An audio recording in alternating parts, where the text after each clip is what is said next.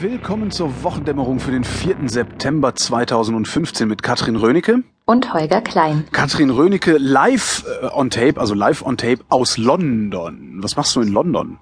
Ich bin in London, weil ich heute Caitlin Moran interviewt habe. Das ist eine britische Autorin, Kolumnistin beim Times Magazine oder bei der Times ähm, und ganz tolle Feministin. Also sie ist mein feministisches Vorbild. Sie ist unglaublich lustig, sie ist unglaublich klug und sie macht ganz viele tolle Sachen. Unter anderem schreibt sie eben Bücher, sie schreibt tolle Kolumnen, sie schreibt, macht eine Sitcom, die heißt Raised by Wolves. Naja, und die habe ich heute getroffen. Ich habe sie bei sich zu Hause besucht und wir saßen in ihrem Garten und haben gequatscht. Und worüber? Über Feminismus, über Sex, über die Revolution, so was man halt so quatscht, wenn man im Garten sitzt was man halt so quatscht. Das kann man dann irgendwann irgendwo lesen, dieses Interview, ne?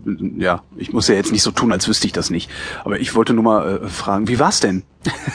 Großartig. Also das war so ein bisschen wie zu einer guten alten Freundin nach Hause kommen. Ich wurde ähm, empfangen, indem ich in den Arm genommen wurde. Dann wurde mir ein Tee hingestellt, mir wurde eine Zigarette gedreht. Es war wirklich, ja, ich habe mich selten so zu Hause gefühlt wie dort. Es war sehr schön.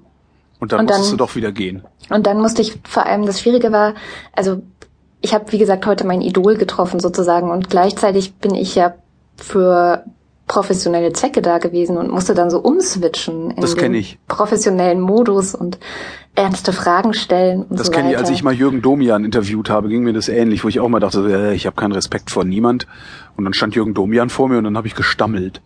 Ja. ja. Naja, aber es war wirklich ganz, ganz cool und wir haben, glaube ich, ein schönes Gespräch zusammen. Und wenn alles gut geht, erscheint es in der übernächsten Ausgabe der Frankfurter Allgemeinen Sonntagszeitung. Ich bin gespannt. Aber dann kriegst du ja sowieso ein Belegexemplar für Lau. Dann kann ich das ja auch, auch lesen. Das ist praktisch. Genau. Und sonst die Woche? Ja, sonst. Ich habe mir heute mal einen Guardian gekauft. Oh. Fand ich auch sehr schön. Normalerweise lese ich den nämlich immer nur online und den mal so haptisch in den Händen zu halten, fand aber ich. Gibt's doch in Deutschland auch, oder? Bestimmt, aber ich weiß auch nicht. Ich finde es halt cooler, mir den in London zu kaufen, ehrlich ja, gesagt. Natürlich. Und habe da so ein bisschen durchgeblättert und habe gelesen, dass Kermit der Frosch und Miss Piggy nicht mehr zusammen sind. Wusstest du das? Äh, nee, das war mir nicht klar. Ähm, seit wann sind die nicht mehr zusammen? Ich weiß es nicht. Also es ist wohl schon eine Weile, denn der Guardian hat berichtet, dass Kermit jetzt eine neue hat. Aha, wen?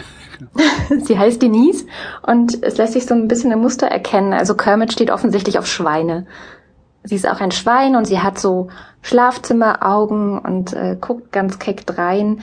Naja, und ähm, Piggy hat wohl derweil auch irgendwie schon wieder einen neuen Typen am Start, und zwar den Schauspieler Liam Hemsworth.